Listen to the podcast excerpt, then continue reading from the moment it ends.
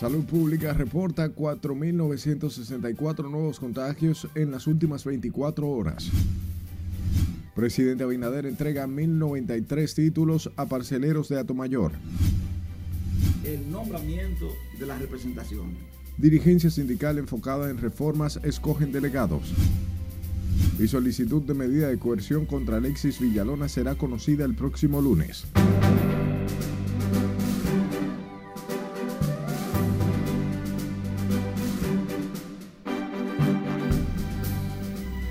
Informarse, buenas noches y bienvenidos a esta emisión de fin de semana. De inmediato comenzamos este ciclo informativo con el tema educativo, que continúa siendo de atención ante el fracaso del reinicio del segundo ciclo del año escolar presencial. El Defensor del Pueblo y el Ministerio de Educación Superior llamaron al Ministerio de Educación y a la Asociación Dominicana de Profesores a unar esfuerzos para procurar una salida satisfactoria que permita la reintegración de los maestros a las escuelas públicas.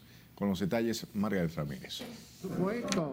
El año pasado fue un año difícil, un año duro para la educación preuniversitaria. El ministro de Educación Superior, Ciencia y Tecnología, Franklin García Fermín, aseguró que el gobierno tiene preparadas las aulas para recibir a los estudiantes. El titular de la MESID llamó al sindicato de maestros y al MINER a dialogar para buscar una salida a la situación que mantiene fuera a los estudiantes de las aulas públicas. Porque la docencia hubo que darla por eh, virtual totalmente, ¿verdad? Sobre todo a niños y niñas, que no era una situación tan fácil, ¿verdad? Y ya hemos logrado, pues, eh, que estemos en la presencialidad. Así que eh, yo pienso que hay condiciones para que volvamos y nos mantengamos en la presencialidad. Similar consideración tiene el defensor del pueblo Pablo Ulloa, quien instó a las partes involucradas a procurar una salida a la paralización de las labores educativas de manera presencial. Creo que hay que hablar de, de sensatez. Esa es la expresión que, que, el defensor del pueblo quisiera utilizar, porque hay una característica y se llama pandemia COVID. Si hubiese sido en una situación normal, el, planteamiento pudiera haber significado justamente lo que tú planteas, pero en este contexto tenemos que tener un elemento de flexibilidad. En la primera semana del reinicio de las clases, los maestros no se presentaron a las aulas públicas, acogiendo una propuesta de la Asociación Dominicana de Profesores de postergar su reintegro hasta el venidero 31 de enero. Margaret Ramírez, RNN. Seguimos con el tema educativo porque pese a la insistencia de las autoridades, la primera semana de docencia no tuvo los resultados esperados debido a la tímida presencia de estudiantes en las escuelas, mientras por el momento no se vislumbra que los maestros a partir del lunes venidero se integren a las escuelas públicas. Ernesto Trinidad con esta historia. El retorno a la alegría tendrá que esperar un par de semanas, momento en que las aulas públicas volverán a llenarse de estudiantes. Preocupa a directores de centros educativos públicos el ausentismo de muchos alumnos. La mayoría optó por la virtualidad. Los maestros lo acataron, cuidándolo del contagio. Entonces, en vista de que está muy alto, los maestros tomaron en cuenta eso y, y están cumpliendo con ese llamado. Los docentes están trabajando, no de manera presencial. Eh, el centro no ha cerrado, todos los días estamos acá eh, colaborando y asistiendo tanto a las familias como al personal docente que así lo, lo necesiten. En la escuela básica Nuestra Señora del Carmen de modalidad pública, aunque dirigida por las hermanas carmelitas, el año escolar arrancó con alta asistencia de estudiantes. Yo pienso que hay que concienciar a los padres. Yo entiendo que los niños ya han sido muy afectados con el tema de la pandemia y ese tiempo de virtualidad eh, no es lo mismo la virtualidad que la presencialidad. Y yo entiendo que, que tenemos que seguir adelante, que tenemos que aprender a vivir con el, con, con el virus. Mientras a las aulas públicas los estudiantes no asisten, en los colegios se desarrolla con buena presencia de jóvenes las clases. Pero veo que están llegando más y los padres están cumpliendo porque nosotros le decimos que tienen que venir con su mascarilla, tienen que venir, no se deben juntar los niños. Este jueves, la Asociación Dominicana de Profesores radicalizó su propuesta llamando al magisterio a mantenerse en sus hogares y desde allí impartir las clases de manera virtual. Ernesto Trinidad, RNN. Por otro lado, transportistas y conductores se quejaron por el incremento del precio de los combustibles que para la venidera semana registra un alza de 5 pesos por galón, mientras el gobierno analiza la posibilidad de realizar un desmonte de subsidio a los carburantes. Juan Francisco Herrera más adelante ampliará esta información. Mientras hablamos de las reformas propuestas por el Poder Ejecutivo, porque el próximo 30 de enero se reunirá la mesa temática encargada de, analizar la modificación del Código Laboral. La dirigencia sindical ya comenzó a escoger a sus representantes en la jornada convocada por el Ministerio de Trabajo.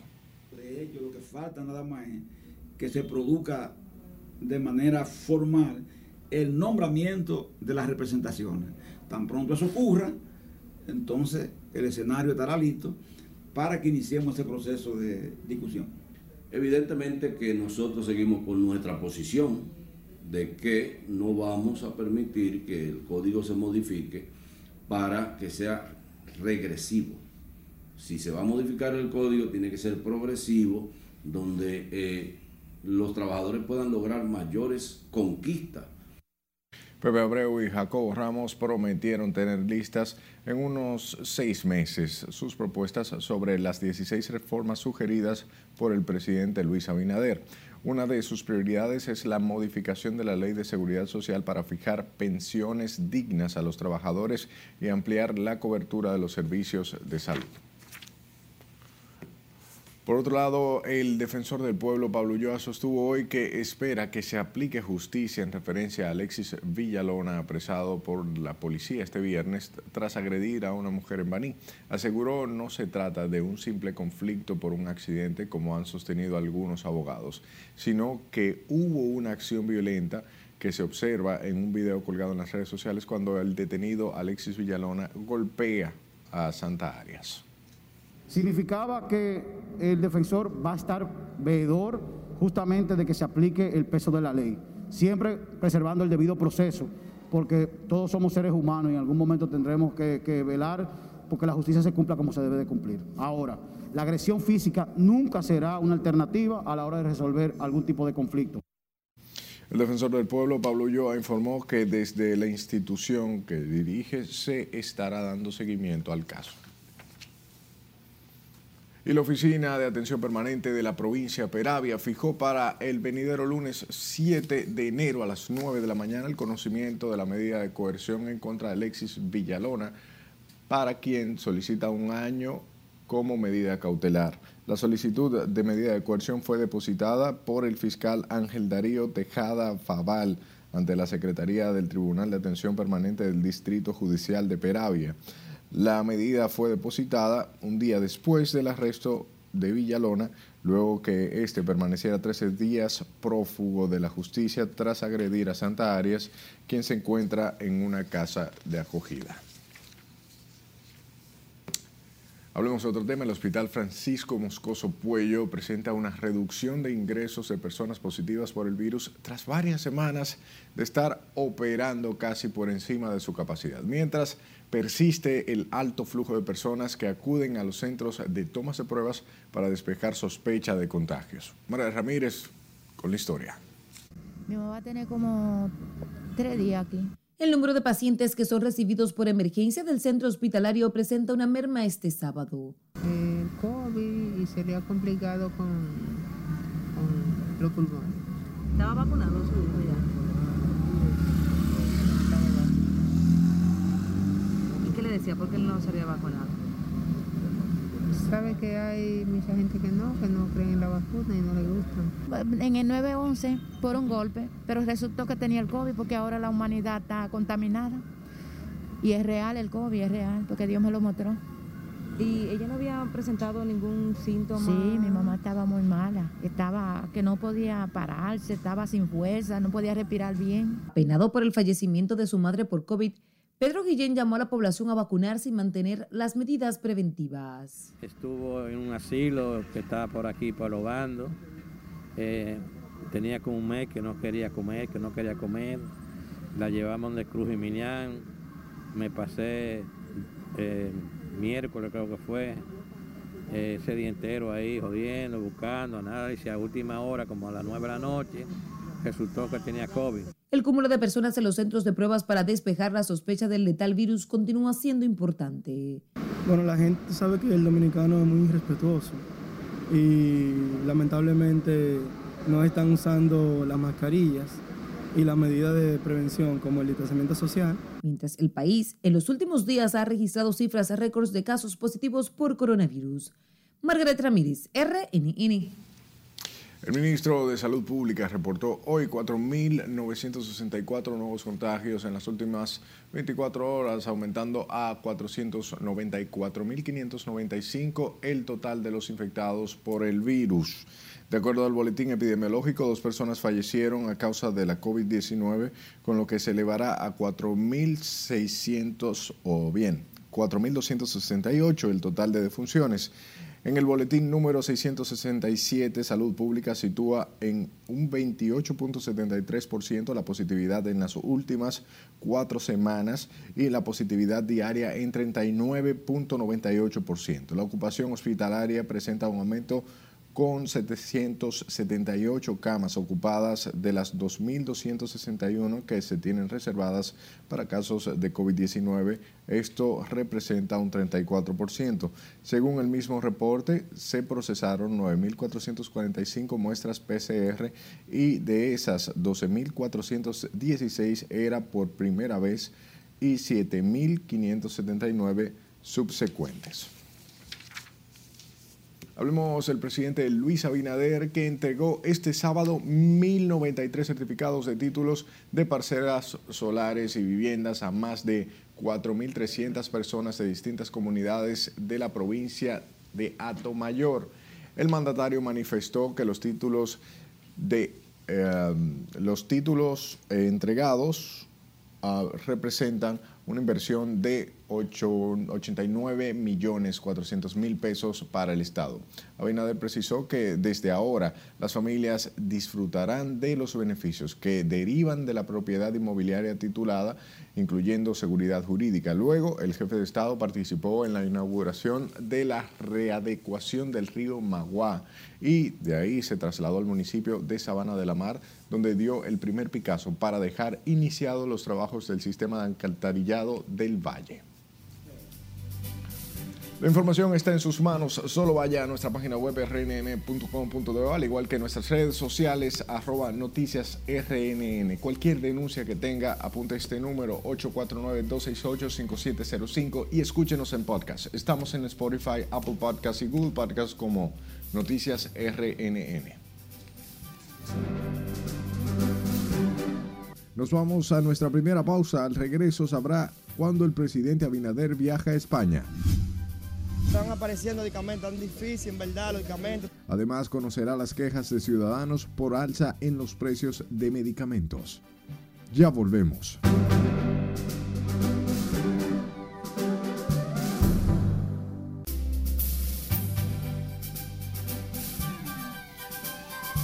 Abrimos nuestra ventana al mundo con el Congreso de Estados Unidos que ordenó una investigación al Departamento de Estado sobre el asesinato en julio de 2021 del expresidente haitiano Jovenel Moïse. Más en el siguiente resumen internacional con Catherine Guillén. El Senado de Estados Unidos votó por unanimidad que se emita un informe en un plazo de 180 días con una descripción detallada sobre las circunstancias que rodean el asesinato del expresidente haitiano Jovenel Moïse. El informe, ya autorizado por la Cámara de Representantes, también analizaría si hubo interferencia de la investigación oficial y si alguno de los responsables del crimen trabajó en algún momento para el gobierno estadounidense. Pasamos a México, donde momentos de tensión se vivieron hoy con enfrentamientos entre policías y varias decenas de migrantes haitianos quienes exigen a las autoridades mexicanas regularización de su situación migratoria. Los haitianos arrojaron palos y cubos, pero pronto cesó el choque porque el personal de la Comisión Mexicana de Ayuda a Refugiados les aseguró que serían atendidos. En Kazajistán, las autoridades detuvieron hoy al ex viceministro de Energía, Zumbay Karagay, por el aumento del precio del gas licuado que provocó los disturbios en el país, al tiempo que apartaron de empresas energéticas nacionales a dos yernos del primer presidente de la nación, Nusultán Nazarbayev. Más del 86% de la población china ha recibido ya la pauta completa de la vacunación que administra el país contra el COVID-19, según datos oficiales hechos públicos este sábado por la Comisión Nacional de Sanidad. Hasta el viernes, China había inoculado las dosis necesarias para la vacunación completa de más de 1.220 millones de personas, es decir, el 86,4% de los 1.412 millones de habitantes que tiene el país. Cambiamos de tema porque la violenta erupción de un volcán submarino cerca de Tonga, en el Pacífico Sur, provocó un tsunami que ha golpeado las costas de esta nación insular y que también ha encendido las alarmas en otros países de la nación. Olas de 1,2 metros han sido registradas en Nuku Alofa, capital de Tonga, con 24.500 habitantes, según informó en Twitter el Servicio Meteorológico de Australia. En las internacionales, Catherine Guillén. Volvemos a nuestro horizonte informativo. Sepa que el presidente Luis Abinader viajará mañana domingo a Madrid, España, acompañado de una reducida comitiva para participar en la Feria Internacional de Turismo FITUR. Agotará una intensa agenda de reuniones y actividades de trabajo. El mandatario dominicano sostendrá encuentro con el rey de España, Felipe VI, y con el presidente del gobierno español, Pedro Sánchez.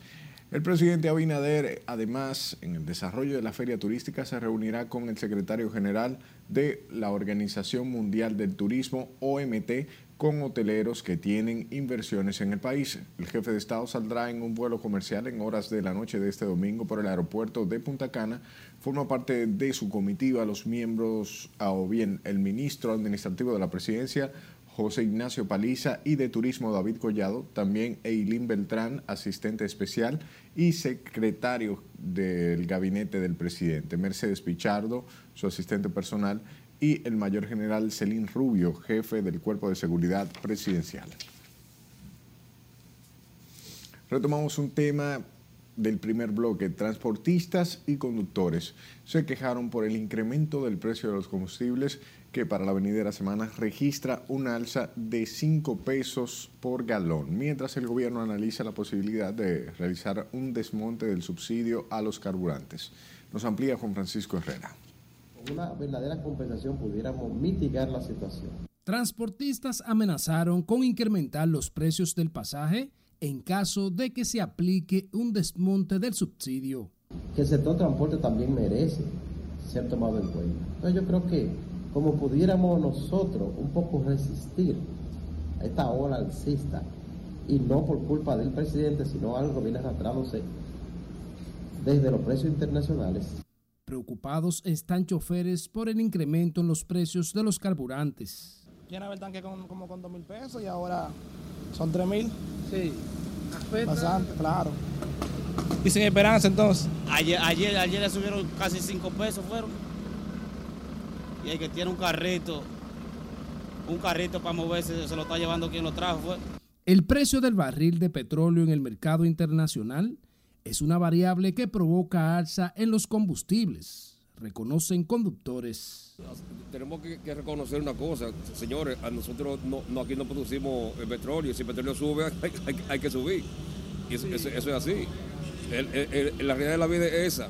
Si no, si no producimos un, un producto, ¿qué vamos a hacer? No estamos, estamos expensos de eso. Bueno, que esto va a haber la, la grata con puño. Porque la cosa va a estar más difícil. Si lo, de por sí todo está caro y si todo sigue aumentando, ¿a dónde vamos a llegar? La gasolina premium registra un incremento de 5 pesos por galón, la regular 4 y el gas licuado de petróleo 2 pesos. Juan Francisco Herrera, RNN. Cambiamos el tema. El director de la Autoridad Portuaria inaugura estación de suministro de energía para vehículos eléctricos en la sede central de Apordón. El director ejecutivo de la Autoridad Portuaria Dominicana Apordón, Jean Luis Rodríguez, inauguró una estación de suministro de energía para vehículos eléctricos con lo que busca fortalecer su política de eficientizarían o bien de eficientizar un buen uso de los recursos naturales.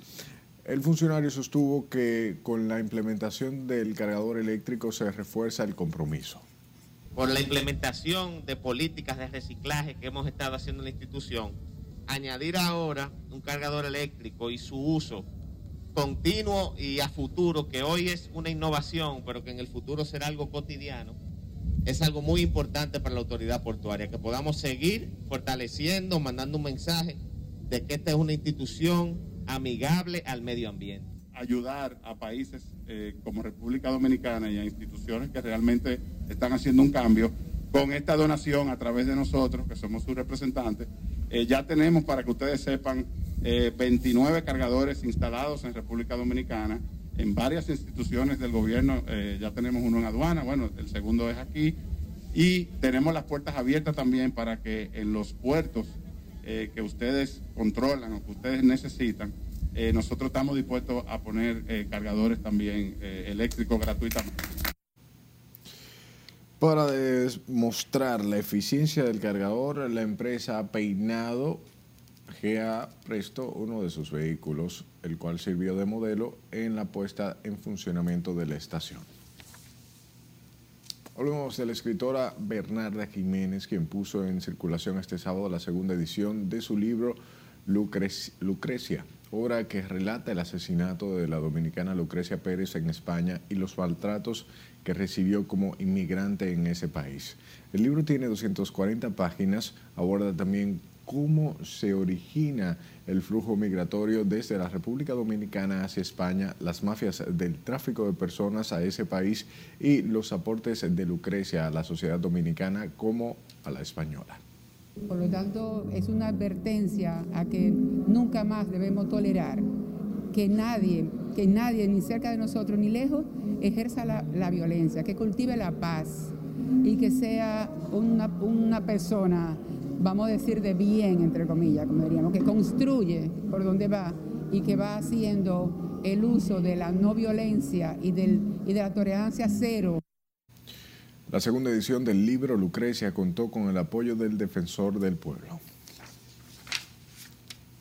Vamos a los mercados agropecuarios porque los comerciantes aseguran tener suficientes productos para suplir la demanda y aseguran estabilidad en los precios de los productos de consumo masivo. Escarre Richardo nos trae más detalles. Bueno, yo encuentro que la situación está muy bien. El abastecimiento de productos en los mercados de la capital no es motivo de preocupación para los comerciantes agropecuarios. Los precios eh, varían de acuerdo a la abundancia y a la escasez. Si hay abundancia, el, el, producto barato, como ahora, los aguacates están en abundancia, están a 15 y a 20 pesos. El abastecimiento está bien, hay muchos productos allá en el mercado, los precios están un poco altos. La piña, por ejemplo, están hoy a 70 pesos, un limón vale 10 pesos. Los vendedores aseguran que los precios de los alimentos se mantienen estables y asequibles. Contrario, opinan las amas de casa. De acuerdo a cómo uno compra, es que vende. La gente cree que, que, que uno es que sube el precio. Si yo compro barato, tengo que vender barato, si compro caro, tengo que vender caro. Pero los precios mantienen ahí, no, una mínima cosa lo que han subido. Y aquí siempre en este mercado nosotros tratamos de venderle a la persona más cómodo. Pollo, aguacate, plátano, y así varias cosas. ¿Y los precios cómo se mantienen? A veces están estables y a veces uno lo encuentra elevado. Comprando lo que uno pueda comprar pero todo está muy alto, el pollo, el arroz, el aceite. Luego de la época navideña, las ventas están un poco rezagadas en algunos mercados. Para este año, tanto los comerciantes como las amas de casa anhelan una mejoría notoria que se refleje de forma significativa tanto en las ventas de los mercados como en los ingresos de los consumidores. Es Carelet Guillardo, RNN. Escuche, los medicamentos para tratar procesos gripales se agotan en las farmacias del país mientras los precios de estos fármacos comienzan a registrar un incremento sostenido. Ana Luisa Peguero nos amplía. No es difícil de que no tenga caso porque todo el mundo atrás de, eso. La gripe mala, como todos llaman a la influenza y otros síntomas de congestión y alergia, ha dejado las farmacias vacías. Los usuarios se quejan de que los antigripales para curar esta afección no aparecen en ningún lado. El algo. Pero hay, hay en farmacia que aparecen. En algunas no lo hay porque lo han agotado, pero hay en algunas que aparecen. No, no están apareciendo los medicamentos, en verdad. No están apareciendo medicamentos tan difíciles, en verdad, los medicamentos, tan caros también los medicamentos. Un medicamento, una pastilla puede costar dos y medio, una sola pastilla. Aunque dueños de algunas farmacéuticas no quisieron hablar, confirmaron a las cámaras de RNN que se ha incrementado la demanda de los medicamentos contra la gripe. Sin embargo, compradores catalogaron como un abuso que los precios de estos insumos se hayan disparado. Es tan caro, claro que tan claro. A mí mismo me dio el COVID, estoy saliendo de licencia que me dio y aún teniendo seguro los medicamentos son muy caros. Bueno, gracias a Dios ya salí de eso, me hice la prueba de nuevo y estoy libre, pero de que es tan caro, es tan caro. La situación ha llevado a algunos a consumir remedios naturales. Yo duré 20 días, suerte que estuve haciendo test con mucho limón y agua y eso, y gracias a Dios se me quitó. Pero en verdad los medicamentos están demasiado altos los costos. Y eso, y no aparecen. Uno va a la farmacia, uno va a la botica, en la botica no hay nada, ninguna de las boticas aquí en Villajuana atribuyen la escasez de esos fármacos a la cantidad de casos de influenza y el temor a contagios ante la nueva variante del COVID-19 llamada Omicron. Ana Luisa Peguero, RNN. Pasemos al Parque Mirador Sur. Es el principal espacio de recreación de los capitaleños donde se reúnen las familias para disfrutar de las bondades que ofrece este pulmón del Distrito Nacional. Nos da más detalles de esta hermosura Juan Francisco Herrera ha ido tomando conciencia y ha comenzado también a, a ejercitarse de una manera tal. El médico Miguel Contín es uno de los cientos de personas que a diario acuden al parque para ejercitarse. El galeno recomienda hacer ejercicio para tener una vida saludable. Demasiado importante, no solamente importante para la salud, eh, tanto mental como física, porque te oxigena bien el cerebro para que tú puedas pensar mejor y aparte de eso te oxigena los órganos, como el hígado, el páncreas y, el tejido en general. Y así tu salud es mejor. Montar bicicletas, patines y columpios, practicar deportes, volar chichiguas y corretear por el parque son de las actividades preferidas de los visitantes al Mirador Sur. Em, sí, yo creo que la mejor medicina es quedarse ejercitándose, comer eh, saludable dentro de lo que cabe y la verdad ayuda mucho para el corazón. Los ciclistas tienen su espacio propio en el parque, motivan otros para que se integren a esa actividad. El ejercicio siempre es necesario, si uno no logra sacar media hora o una hora en el día para, para el cuidado de la salud y personal, pues algo anda mal. Yo creo que independientemente de la pandemia, la alimentación, mantener el protocolo de higiene y sacar ese espacio de por lo menos media hora de caminar, ejercitarse de la forma que quiera hacerlo o pueda hacerlo. Algunos ciudadanos expresaron que visitan el lugar para estar en familia y disfrutar de la naturaleza. Juan Francisco Herrera, RNN. Gracias por regalarnos su tiempo hasta este momento. Disfrute del resto de la noche. Buenas noches.